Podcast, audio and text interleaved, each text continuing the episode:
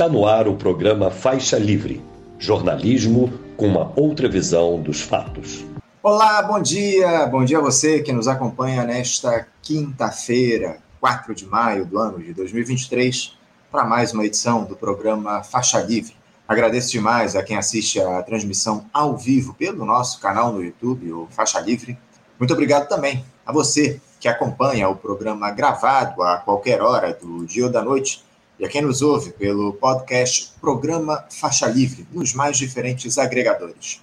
Lembrando sempre que Faixa Livre é uma produção da jornalista Cláudia de Abreu, auxiliada por Érica Vieira e pela jornalista Ana Gouveia. É dia de aprofundar aquela repercussão de mais um escândalo envolvendo o ex-presidente Jair Bolsonaro, que surgiu no dia de ontem com a operação da Polícia Federal que fez buscas na casa do ex-capitão e prendeu seis pessoas, inclusive, entre elas o ajudante de ordens de Bolsonaro, o coronel Mauro Cid, tenente-coronel Mauro Cid, na verdade, todos suspeitos de participarem de um esquema de falsificação de carteiras de vacinação, entre elas a do próprio ex-presidente, para que ele pudesse deixar o país no fim do ano passado rumo aos Estados Unidos.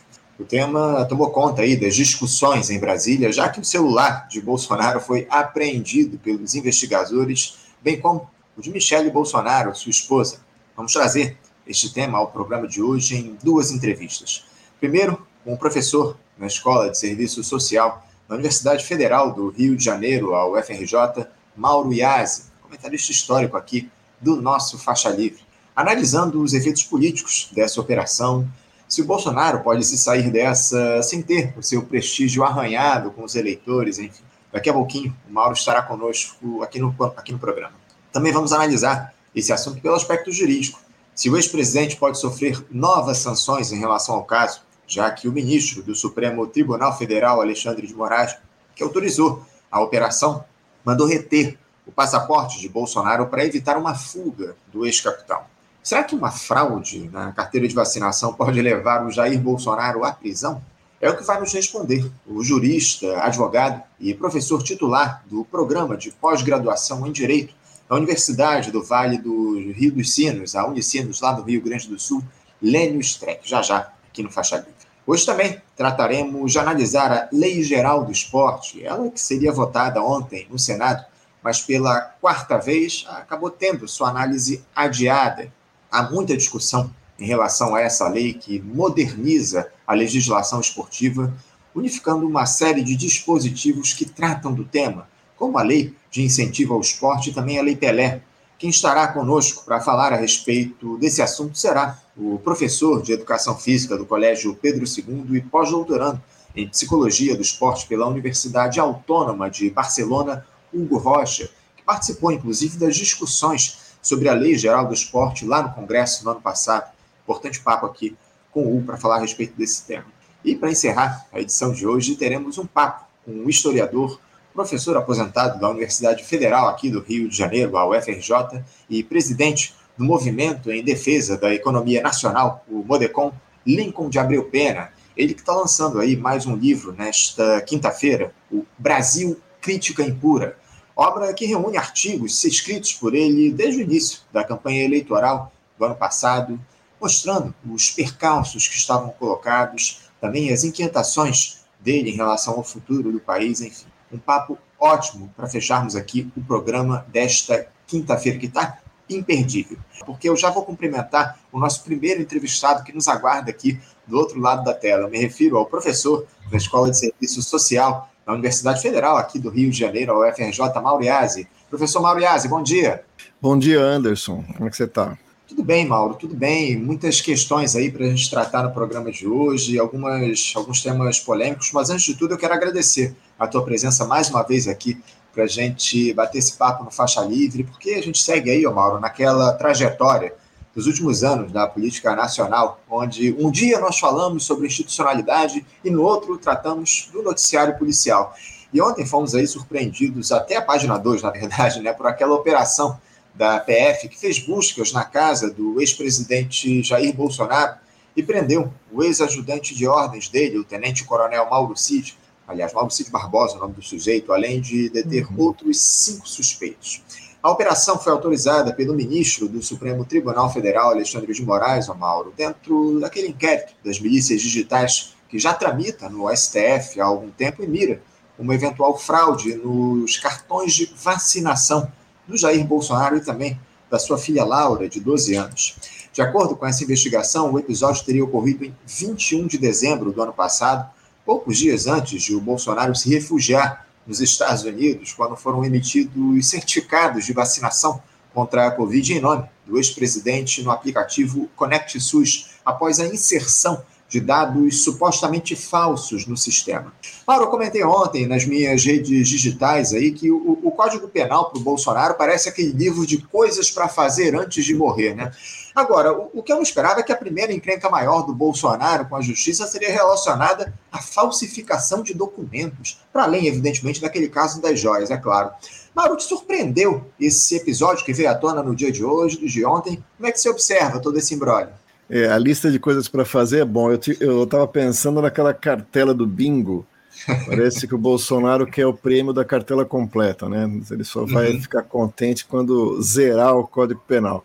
Pois é. é então, é, é um, é, é, um episódio burlesco, mas que demonstra um pouco o caráter da figura, né?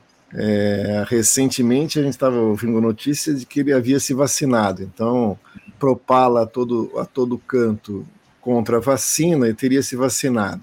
Agora a gente descobre que ele falsificam de maneira, inclusive, amadora, né? É, a, a, sua carteira de vacinação em função de uma viagem aos Estados Unidos. Então é, é algo que, que demonstra um pouco o caráter meio burlesco dessa quadrilha que tomou conta do Brasil por um certo tempo. A parte dramática dessa comédia burlesca é o fato de que nós estamos falando de uma vacina, nós estamos falando de um país com quase 700 mil mortes pela Covid, de um presidente que, além né, do destempero verbal, do e daí, não sou coveiro, de tratar com absolutamente desdém uma coisa tão séria como a pandemia, né, é, pilotou o país de forma absolutamente catastrófica durante a pandemia. Né? Na compra atrasada das vacinas, do, do de vacinas que venceram, é, de um ministro absolutamente incompetente naquilo que ele se diz especialista, que é logística, né? uhum. né?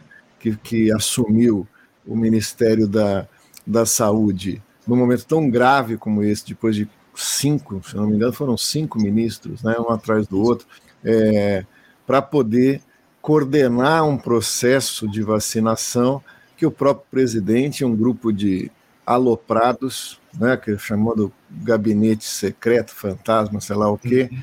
em que fazia parte é, supostamente doutores, etc. e tal, é, propagandeando contra a vacina.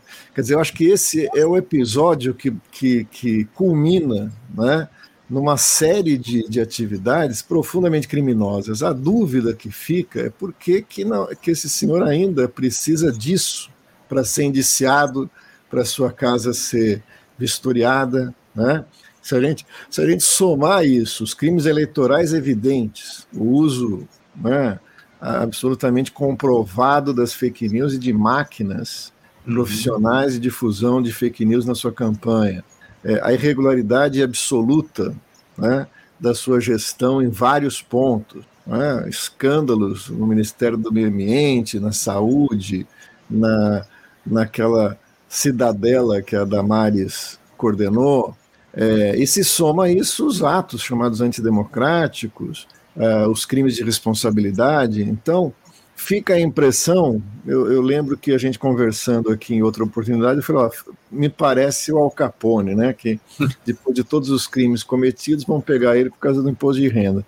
Acabaram, acabou que foi o cartão da, de, de vacinação, né?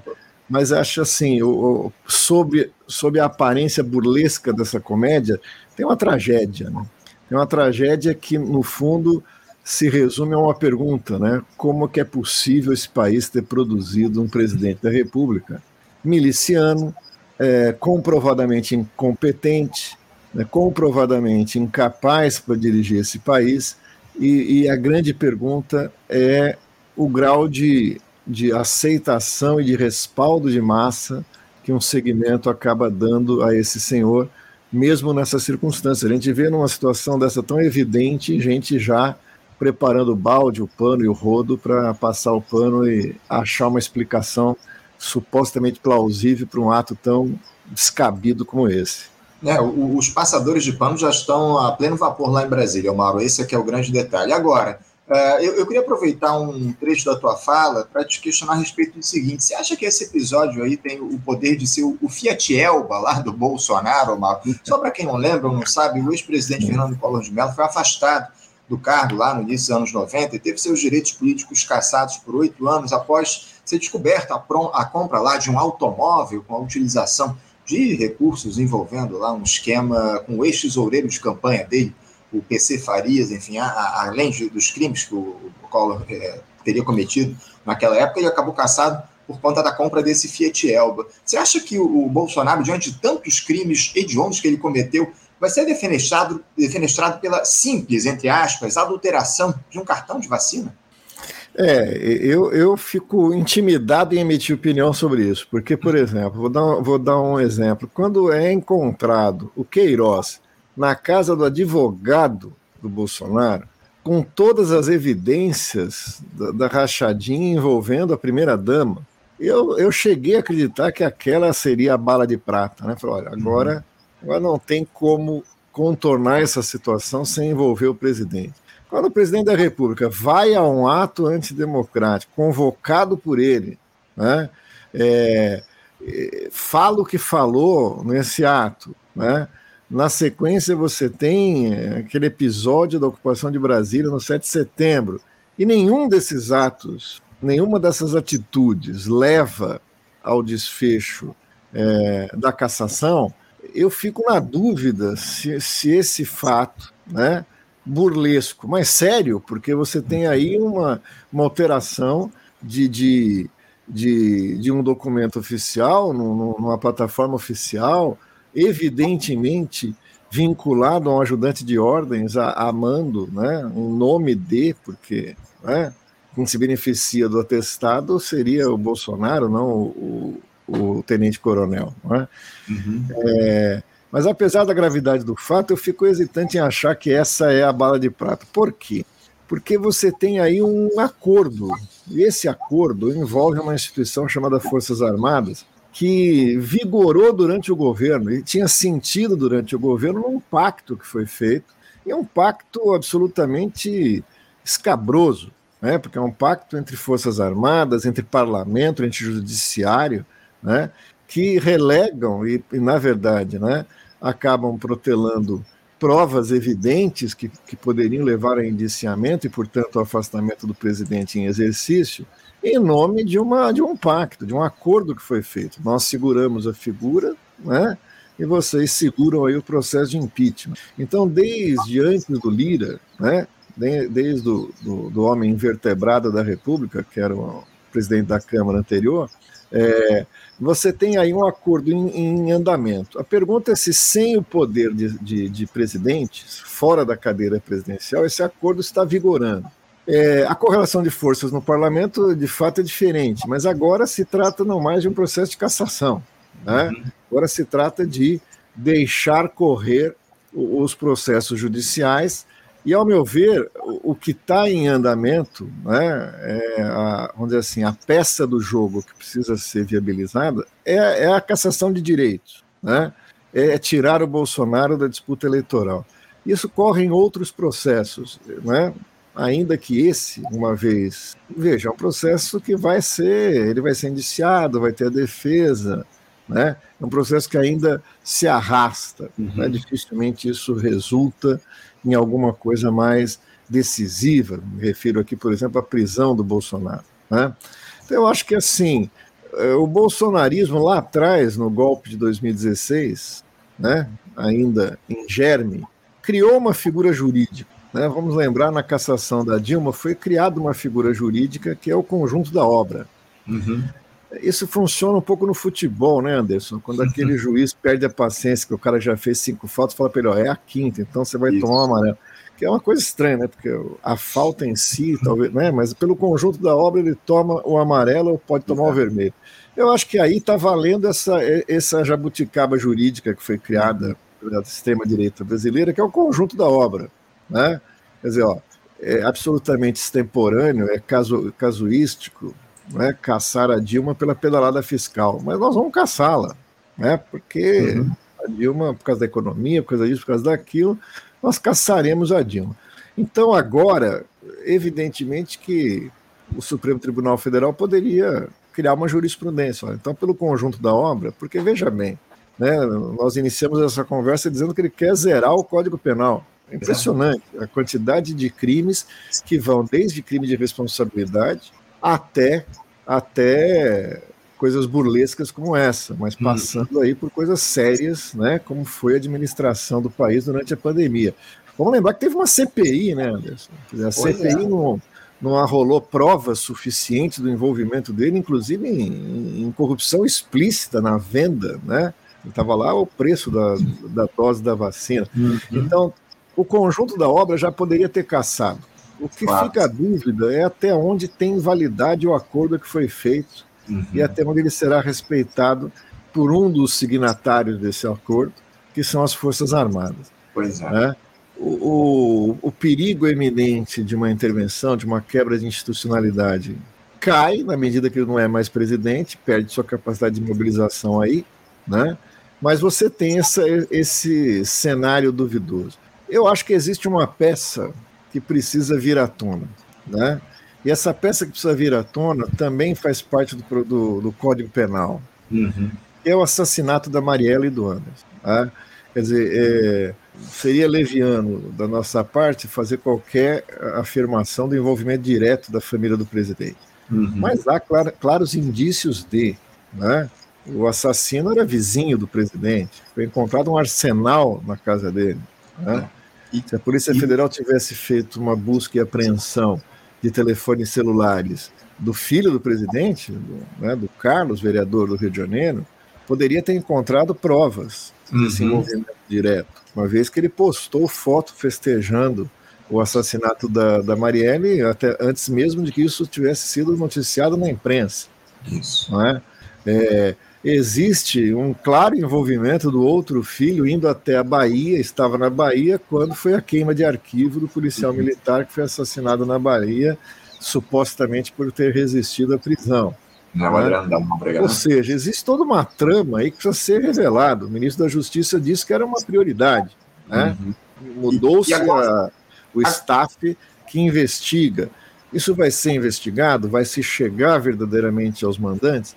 Pois é, e agora a gente Existe tem uma, uma, uma, informação, ser... há uma informação nova, o Yassi, diante disso. Claramente, decidido é isso, né? Espera só um minuto, meu, meu som aqui às vezes. Ah, tá. Não, é porque eu, eu te desculpa até eu te interromper, Yas, porque é, agora a gente tem uma, uma informação nova a respeito dessa questão da Marielle Franco, né, do assassinato da, da vereadora aqui no Rio de Janeiro, porque foi descoberto um áudio dentre os celulares lá que foram apreendidos nessa operação no dia de ontem, no celular lá do, do Mauro Cid, foi descoberta uma mensagem que foi enviada a ele no dia 30 de novembro de 2021 pelo militar na reserva, o tal do Ailton Barros, também que foi preso nessa operação, e ele dizendo que saberia quem ordenou o assassinato, os assassinatos da Marielle e, na verdade, o assassinato da Marielle que também levou à morte do Anderson Gomes, Isso. ou seja, ah, a justiça agora tem informações novas a respeito desse episódio da Marielle por conta desse fato aí, desse, dessa busca e apreensão no dia de ontem relacionada à falsificação de documentos, ou seja, há muita coisa agora a mais para se investigar em relação também a esse caso Amarelli, né, Mauro? É, sem dúvida. Eu tinha esquecido desse detalhe. Eu, eu, li isso ontem, verdade. Tem, tem esse áudio. É, o Bolsonaro parecia tranquilo, em parte, ontem, porque ele trocou de telefone várias vezes, trocou de uhum. nome, trocou de chip, ele não estaria lá e, e, e, é interessante, porque tem um depoimento, não sei se chegou a ver, de um, de um, de um apoiador de Bolsonaro que dizia que ele era muito cuidadoso com com que ele postava. Né? Sim. É, eu acho que isso é, é, de certa forma, uma certa. Eu não acho que ele era cuidadoso com o que ele postava, né? nem com o que ele falava. Eu acho que ele estava muito assim ciente da sua impunidade para fazer muita coisa que talvez não fizesse. Mas, de fato, ele deve ter sido orientado para não ter ficado com nenhum aparelho que pudesse ser uhum. rastreado nesse sentido. Então, eu tinha muito pouca esperança que algo fosse encontrado na casa do Bolsonaro, no Rio ou em São Paulo. Como a figura é caracteristicamente um pouco limitada no quesito inteligência, é capaz que ele guardou alguma caixa de lembranças onde existem documentos que possam ser incriminatórios. Não descarto, mas eu acho que ele deve ter sido orientado para não ter feito isso. Sim. Agora, os telefones dos seus assessores, principalmente do tenente-coronel Cid, é, parece ter informações razoáveis. Outra coisa é o rastreio do processo pelo qual foi feita a falsificação, né? Quer dizer, isso é algo um pouco que não se pode apagar, né? Porque uhum. o sistema do SUS é, é, operado por senha, é possível saber quem entrou, quando entrou. E um fato né, que pode, pode parecer menor, mas é profundamente indicativo da fraude, que é o apagamento dos dados. Né? Quer dizer, se tivesse os dados lá sendo colocados, você podia chegar num, numa, em alguma contingência de que os dados né, foram lançados fora do dia, ou qualquer coisa do gênero. Mas o fato de eles terem sido apagados depois comprova claramente a intenção de apagar pistas, o que não foi possível ser feito. Agora, é, é verdade, para mim, eu continuo acreditando, eu, na medida em que isso estourou lá atrás, né, é, em algum episódio, falou quem vai acabar derrubando o Bolsonaro e a Marielle. Né? É, eu acho que seria, bom, no mínimo, a justiça poética se a, o fato decisivo viesse dessa trama sórdida que levou ao assassinato da vereadora do Rio de Janeiro. Não tenha dúvida, não tenha dúvida. Muito bem lembrado, Mauro. Você falou aí sobre o Bolsonaro cuidadoso aí em relação às postagens. Ele alegou aí na, na semana passada que estava sob efeitos de, de medicamentos postar né? conteúdo nas redes digitais, enfim. É, é, é, uma, é lamentável tudo isso, no mínimo lamentável que a gente tenha observado. Agora, ô Mauro, eu queria tratar com você a respeito do seguinte. Uh, o que chama atenção em todo esse episódio, é, aliás, uma das coisas que chama atenção em, todos episódio, em todo esse episódio, Mauro, é como esses assessores do Bolsonaro, todos ou quase todos militares, se sujeitaram a colocar a mão nessa sujeira, né, Mauro? Esse, esse Mauro Cid, por exemplo, ele é filho de um amigo que esteve com Bolsonaro lá na AMAN, Academia Militar das Agulhas Negras, estudando lá no final dos anos 70, início dos anos 80, enfim. Ou seja, uh, parece que todas as histórias em que o Bolsonaro ele está envolvido, todas essas sujeiras, orbitam ao redor dele esses militares, né? Então, o, o, setor militar no Brasil, nós tivemos a oportunidade de discutir isso aqui com o Genuíno, né, com pessoas que conhecem o próprio o, o Temer, né? Uhum. É, é, uma caixa de Pandora, né? Eu procuro entender isso da seguinte maneira, Anderson. Você, o, o Maquiavel, quando fala do setor militar, ele fala o seguinte, né, que primeiro tem que ter um setor militar, é, ele é o pai da ideia de um exército profissional para evitar a contratação de mercenários, etc e tal. Mas ele chama, eu chamo a atenção para uma parte onde ele diz o seguinte, não é possível um país, um principado, manter-se em guerra permanentemente. Então, um dos grandes problemas do Estado, do governo, é manter os militares ocupados. Porque se você não mantém eles ocupados, eles são um setor armado que desocupado vai fazer coisas que, né, fogem ao interesse de quem governa. Então ele fala, é fundamental mantê-los em exercícios, mantê-los né, ocupados o tempo inteiro. No caso da América Latina, né, a corporação militar é, ela é algo que sofre de uma deficiência inata, né? quer dizer, por força do imperialismo, os exércitos são necessariamente ficções nos nossos, nas nossas nações de capitalismo dependente. Né?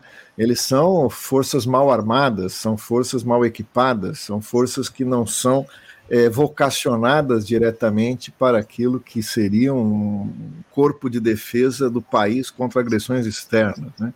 Na época da Guerra da Malvina, é, uma avaliação superficial dizia que o Brasil não seguraria uma guerra nem com a Argentina, quanto mais contra a, a poderosa Inglaterra, como foi o caso da Inglaterra sobre a Argentina no caso das Malvinas. É, portanto, as Forças Armadas aqui foram redirecionadas para a lógica da, da, luta interna.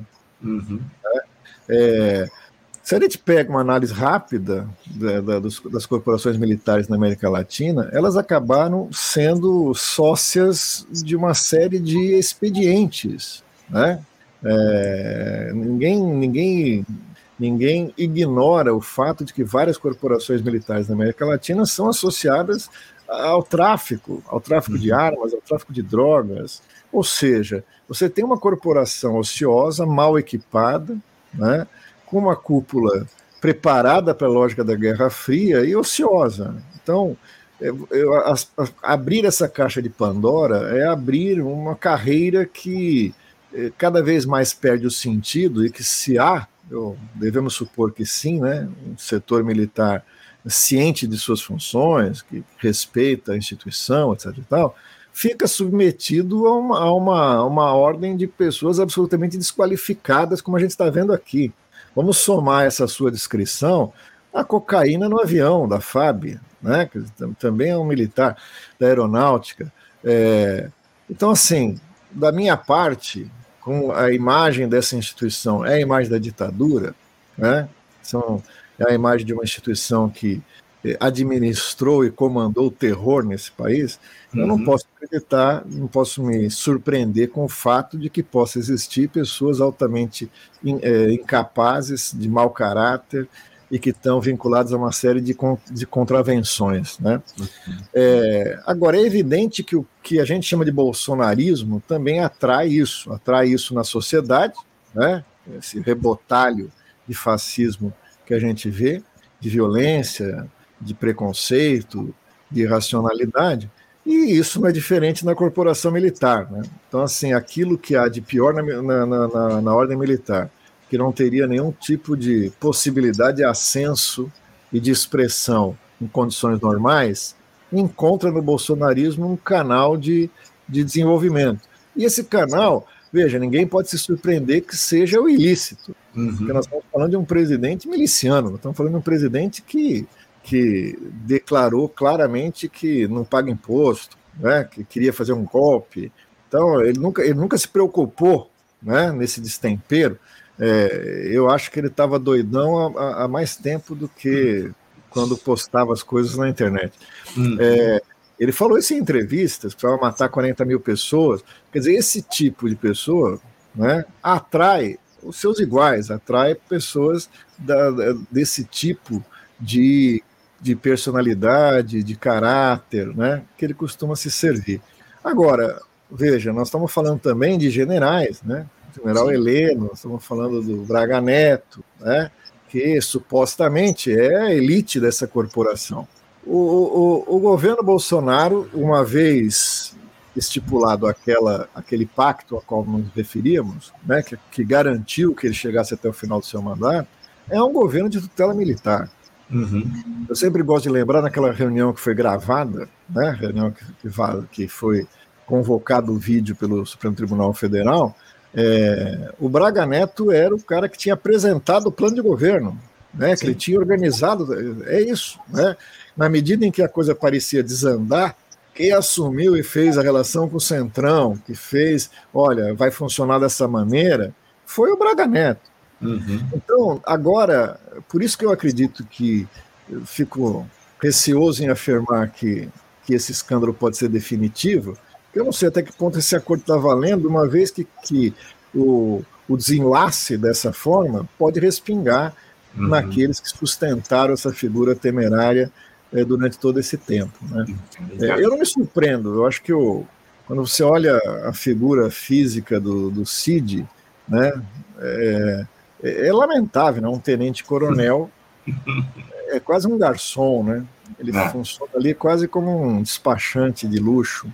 É, é lamentável. E, e, que já vem sendo essa figura há muito tempo durante a gestão Bolsonaro. Esse aqui é o detalhe. Uma hora a gente vai voltar a falar do tema dos militares daqui a pouquinho, a, a partir dessa polêmica que surgiu recentemente também lá do GSI. Mas eu queria continuar explorando essa, essa questão do, do episódio de ontem, da operação da Polícia Federal de ontem, para te questionar a respeito do seguinte. Uh, você vê a continuidade daquele estado policial que muito se denunciava no Brasil alguns anos atrás, Omar, quando os principais alvos aí dessa dinâmica, eram ligados ao Partido dos Trabalhadores. Eu vi muita gente dizendo que o Brasil, o Brasil segue aí sobre essa dinâmica do Estado policial. Você concorda com essa análise?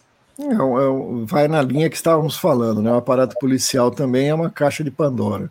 Quer dizer, o mito da independência da Polícia Federal é, supõe uma equipe, mais uma vez, é possível que tenha profissionais altamente conscientes, capacitados nessa função.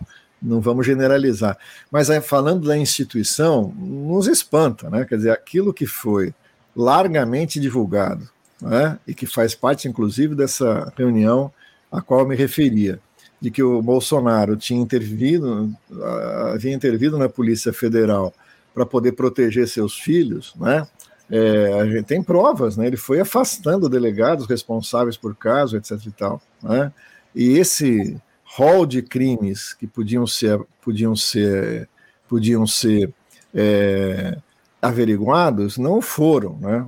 Isso mostra claramente uma autonomia dessa dessa polícia que muitas vezes faz a investigação, chega até um ponto e é barrada em algum ponto por hierarquias internas, quando não do próprio Estado, como a AGU e etc e tal, que impede que isso se transforme. Ou é direcionado a alvos, né? Quer dizer, é interessante que a gente veja é, a, vamos dizer assim, a, a confluência de investigações em cima do PT por conta da Lava Jato, no momento, e agora uma confluência de investigações em torno de Bolsonaro. Quer dizer, isso demonstra preocupantemente um, uma orientação né, que dá uma, uma, certa influência clara da Polícia Federal fora daquilo que são os marcos constitucionais do seu funcionamento.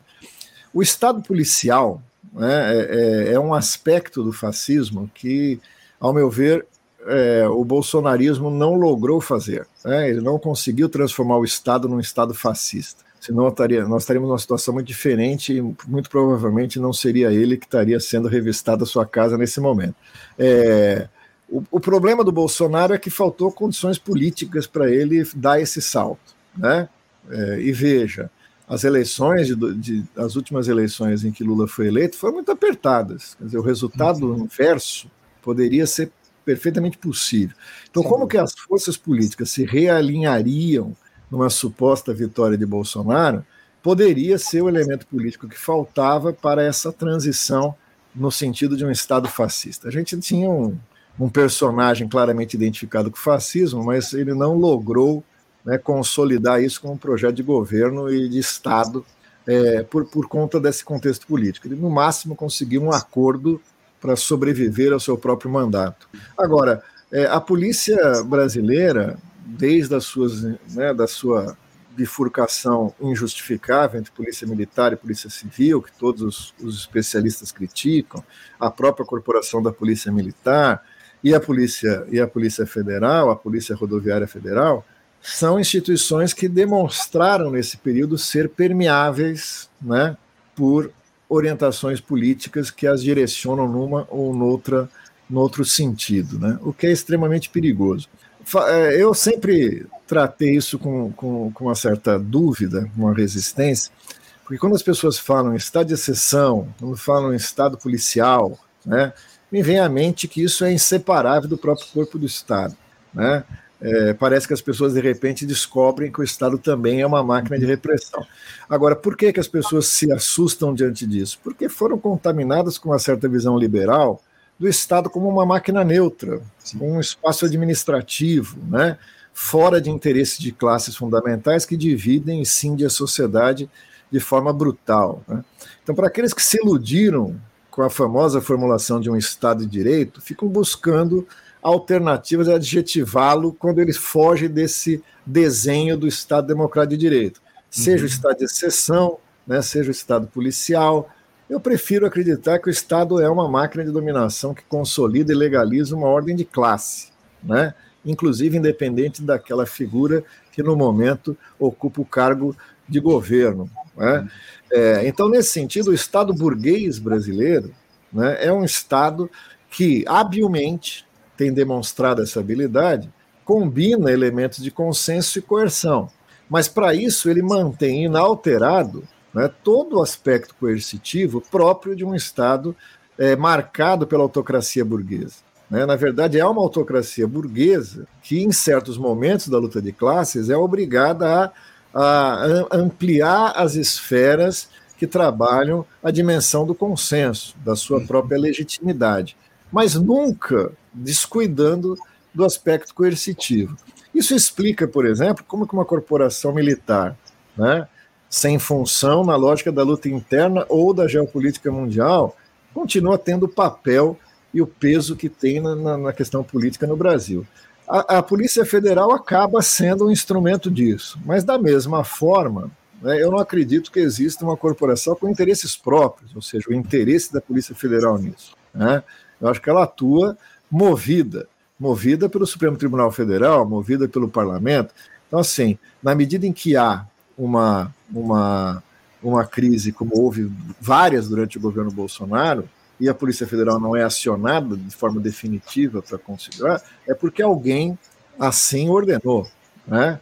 E eu não, não acredito que seria aquela nulidade que era o ministro da Justiça no governo Bolsonaro. Então, isso tem por trás um acordo que envolve, provavelmente, as esferas judiciárias mais altas do país. Né? Não tenha dúvida, não tenha dúvida. Mauro, a gente está caminhando aqui para o fim da nossa entrevista, mas eu não posso deixar de questionar a respeito de uma informação que acabou sendo confirmada no dia de hoje, após a publicação no Diário Oficial, Mauro, da nomeação do general Marco, Marcos Antônio Amado dos Santos para comandar lá o, a casa, o, o, Gabinete de Segurança Institucional. Ele vai ser o ministro-chefe do GSI no lugar do general Gonçalves Dias, afastado aliás, que pediu afastamento, né, na verdade, depois Isso. daquelas imagens que surgiram lá do 8 de janeiro, enfim. Ou seja, o, o, Mauro, muito se discutia a respeito da necessidade de se tornar o GSI um órgão comandado por civis, mas o Lula repete a dose e nomeia mais um militar para ficar à frente do Gabinete de Segurança Institucional. Como é que você vê aí, o, Mauro, essa insistência do Lula em prestigiar os militares aqui no país depois de tantas mostras que foram dadas por essa turma de que eles não estão comprometidos nada com o Estado Democrático de Direito. É, então, o... parece que esse general é aquele que comandou o GSI na época da Dilma, né? Uhum. Então, é alguém ele era, ele era o braço direito da Dilma, eu não sei se exatamente Isso. comandou o GSI, mas ele tinha uma ligação não muito lembro. próxima com a Dilma Rousseff. Isso, teve, teve uma relação com o Dilma. Bom, mas o que caiu também tinha uma boa relação com, com Lula.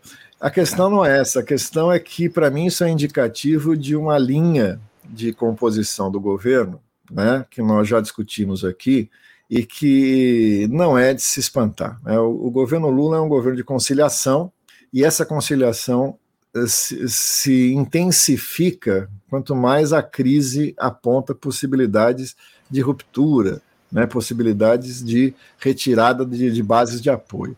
Então, tanto no parlamento né? Não sei se alguém se surpreendeu com o apoio de Lula ao Lira, né? Mas assim, tanto no parlamento quanto no setor militar, há claramente a ideia de acalmar os ânimos, né? E de estabelecer é, um pacto de sustentação, né? Quer dizer, o grande receio do setor militar é um governo Lula que abrisse realmente o, o que, ao meu ver, deveria, né? uma investigação séria sobre o papel dos militares dentro do próprio governo anterior.